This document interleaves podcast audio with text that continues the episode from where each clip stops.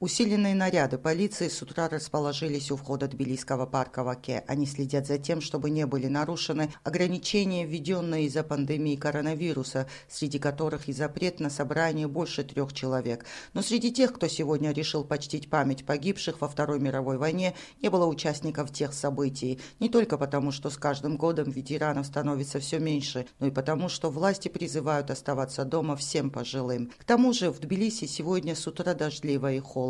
По всей Грузии осталось 372 ветерана. Каждому из них правительство подарит 600 лари в честь 75-летия победы над фашизмом. И эти деньги, другие подарки им принесут домой. Самым первым в парке Ваке к мемориалу неизвестного солдата возложил цветы премьер-министр страны Георгий Кахария.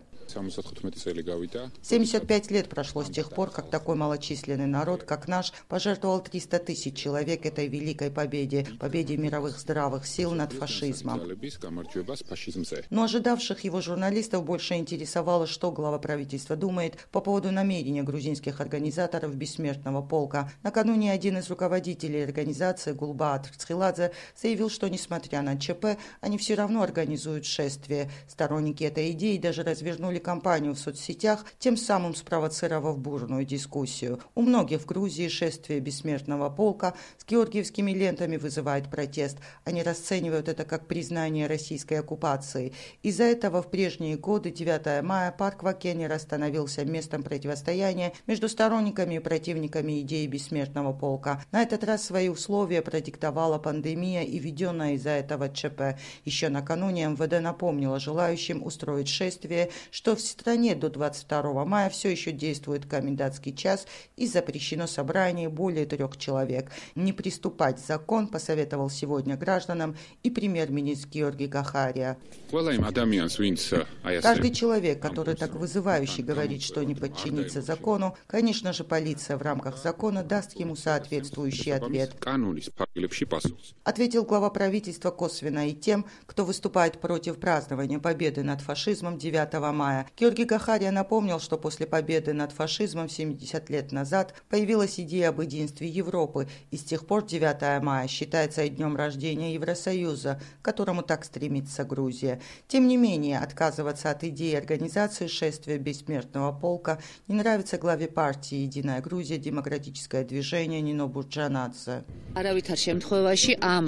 Ни в коем случае нельзя политизировать эту хорошую идею. Ни одна сторона не должна делать этого. Это идея для почтения памяти погибших людей. Когда я на улицах вижу их фотографии, у меня есть ощущение, что эти люди на несколько минут оживляются в нашей памяти. Поэтому считаю крайне аморальным политизирование этой темы, которая касается памяти погибших людей.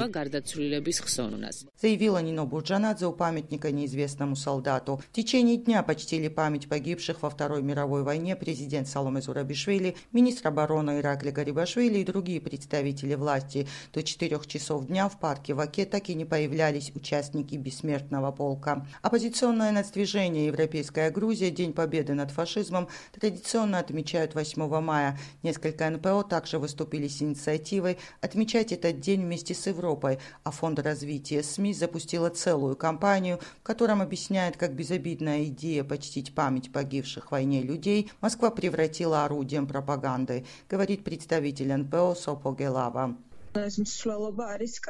Кремль это шествие использует инструментом своей пропаганды как внутри страны, так и за рубежом. Проблема больше в политической воле государства. С кем страна будет отмечать этот день? Будет это 8 мая вместе со всей Европой или же 9 мая, который Кремль использует для своих политических инструментов влияния?